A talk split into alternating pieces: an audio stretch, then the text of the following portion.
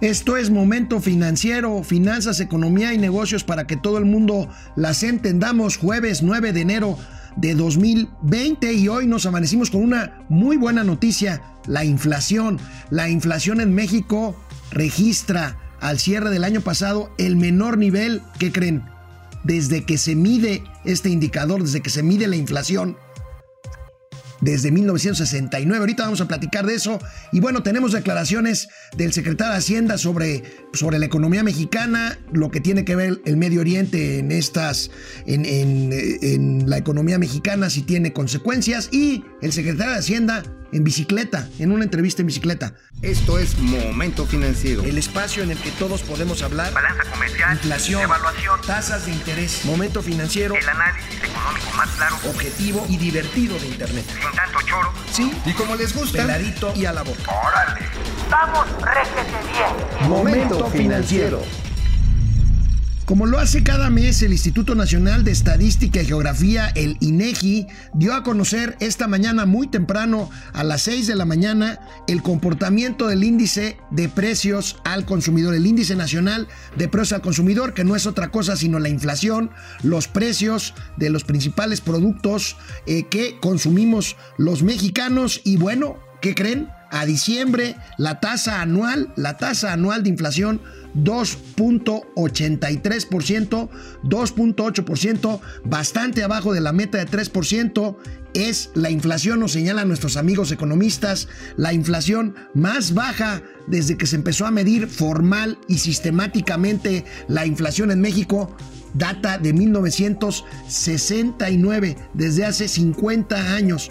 Es una buena noticia que tiene que ver, que tiene que ver, tenemos que decirlo, con la autonomía del Banco de México, con la autonomía que le permite tomar decisiones en materia de política monetaria independientemente de la política fiscal que le toca a la Secretaría de Hacienda. Pero bueno, veamos, veamos la tabla que analizamos aquí en Momento Financiero cada mes, la tabla de la inflación. Ahí vemos este en el renglón de hasta arriba en 2019 este indicador de 2.83%.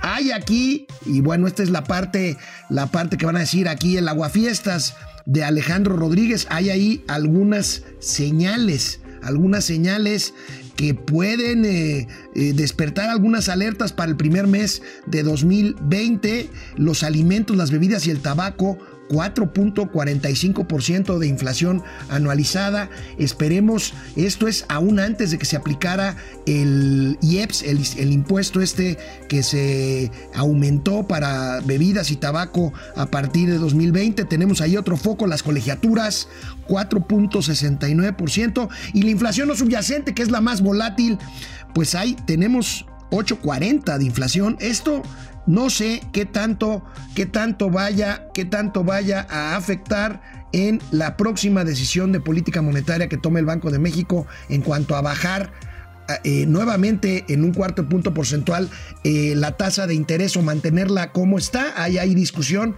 lo hemos comentado aquí en Momento Financiero, en la Junta de Gobierno del Banco de México. Esperemos, pero bueno, la noticia es la menor inflación en México desde que se mide desde hace 50 años. Es una buena noticia, yo creo que hay que destacarlo.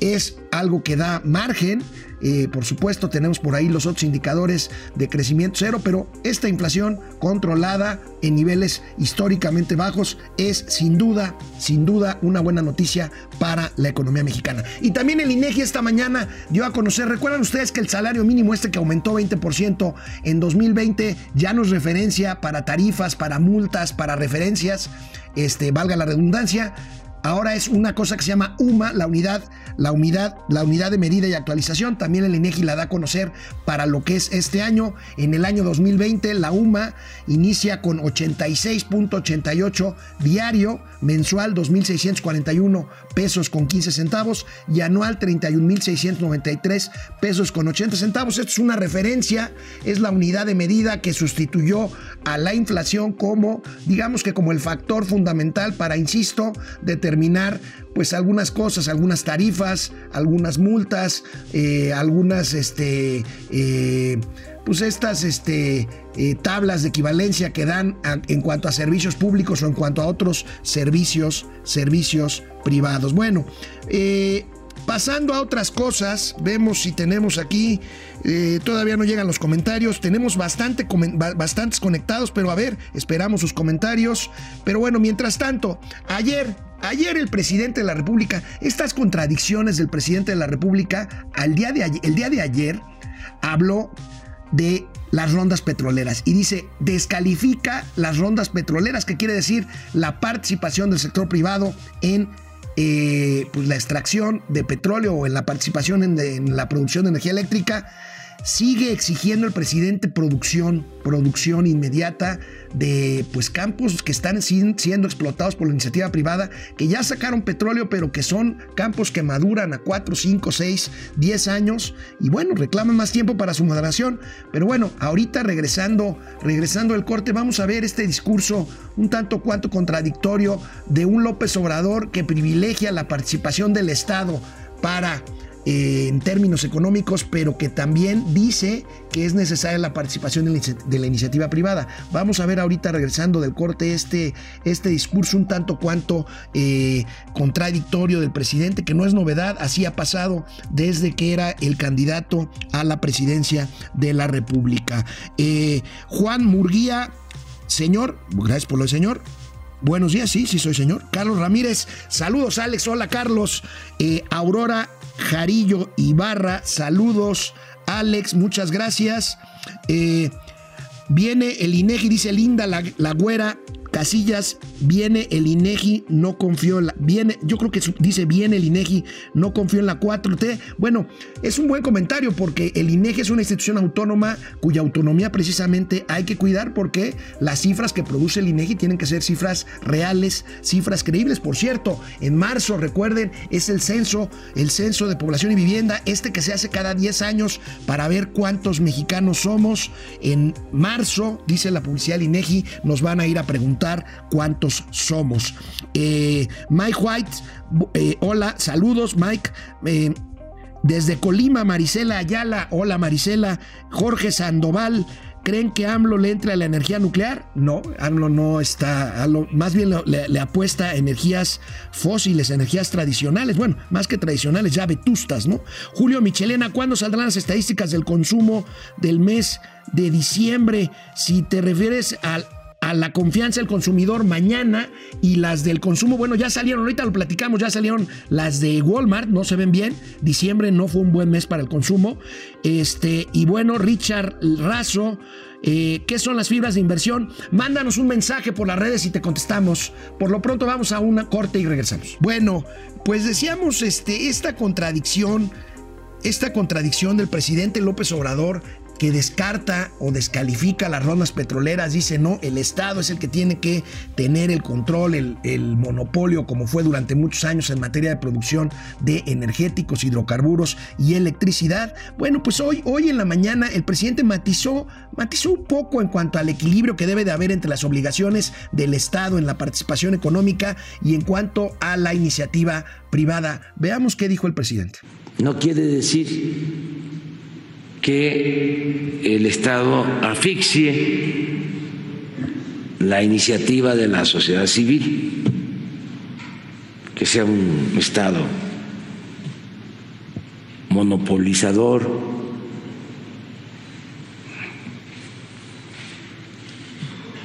un Estado que no permita la iniciativa privada. Se tiene que buscar el equilibrio entre Estado y mercado, pero siempre debe de prevalecer el interés general. Bueno, pues este, aquí está el matiz este que decíamos, pero por otro lado descalifica las rondas petroleras. Ahí hay que ser más precisos porque tiene que ver con la confianza, esta que tanto, que tanto hablamos, que tanto hablamos en este programa. Y bueno, pues hoy también en la mañanera el presidente otra vez busca justificar en este caso las cifras de baja. Hablan tanto de que la caída en la producción petrolera se estabilizó, se detuvo, cuando las cifras dicen otra cosa Y pues hoy el presidente busca culpar otra vez a factores que no tienen que ver con él y con su gobierno en cuanto a la producción y exportación petroleras. Veamos. Se hablaba ayer de cómo eh, vandalizan las plataformas petroleras, que es muy interesante porque las bombas, lo explicaba el director de Pemex, que se roban valen 20, 30 mil pesos y lo que hacen es eh, pararnos la producción. Entonces, ¿qué hay detrás? ¿Quiénes son? O sea, ¿por qué este sabotaje? Porque no es el robarse las bombas, es que eh, nos paran la producción. Estamos hablando del crudo que se exporta. Entonces vamos con la Secretaría de Marina atender esto. En lo mismo en la medición del crudo que se exporta para que este,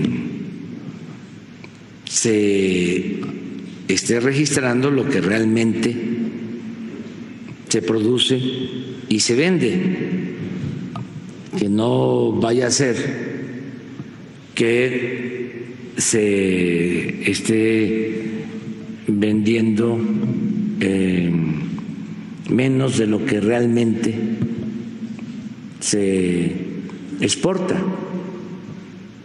o que no estén haciendo bien las cuentas. Bueno, que no estén haciendo bien las cuentas. ¿Quién?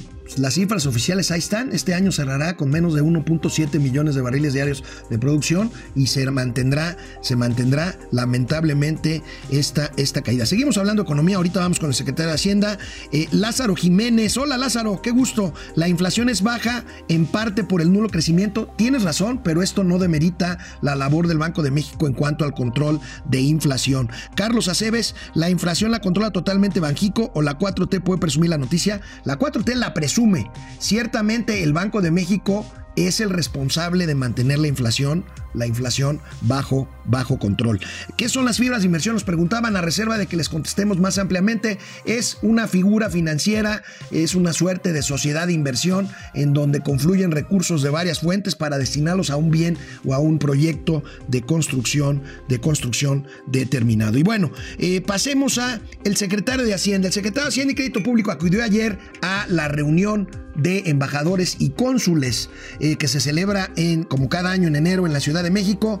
Saliendo de ahí habló de la situación y de cómo nos afecta lo de Medio Oriente. A ver qué dice el secretario. Ha tenido un efecto secundario que no necesariamente ha sido malo, que ha sido el incremento del precio de la mezcla mexicana. Es decir, siempre que hay un conflicto en Medio Oriente, eh, en lo que se piensa es que puede haber una disminución de la oferta de petróleo y, en, los hechos esto más el tema de la OPEP ha llevado a que el precio de la mezcla mexicana esté hoy casi a 57 dólares por barril. La economía está claramente blindada, ¿no? Tenemos, tenemos 180 mil millones de pesos en reservas, tenemos una línea de crédito flexible con el Fondo Monetario Internacional por más de 60 mil millones de dólares, tenemos una línea de crédito con contingente con el, eh, de Estados Unidos por 9 mil millones de dólares. Y como probó la transacción que hicimos hace solo un par de días, tenemos un acceso pleno a los mercados, pudimos colocar bonos a 10 y 30 años en las condiciones, eh, en las mejores condiciones que ha hecho México en su, en historia, así que en esa parte nos sentimos tranquilos. Pues ahí tienen, efectivamente, la verdad es que hasta ahorita afortunadamente no nos ha afectado, salvo ahí algún brinco en el tipo de cambio, más bien una caída que se recuperó rápidamente. El precio del petróleo, ya lo hemos dicho, por un lado nos beneficia, por otro lado no tanto, pero bueno, el presidente dio una entrevista en bicicleta. A ver, perdón, el secretario de Hacienda. Menos tengo ahora es tiempo y es eh, cuando no puedo hacer ejercicio, esto es, me da cuando menos un espacio para hacer ejercicio de entre 40 a 45 minutos eh, al día. Eh, y, es, y además, a diferencia del vehículo, yo sé con certeza cuánto tiempo voy a tardar. En el vehículo, si, si encuentro un embatallamiento, eh, me puedo tardar 10, 15, 20 minutos más.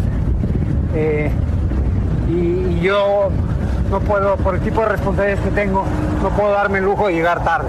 Que sea bastante imprudente.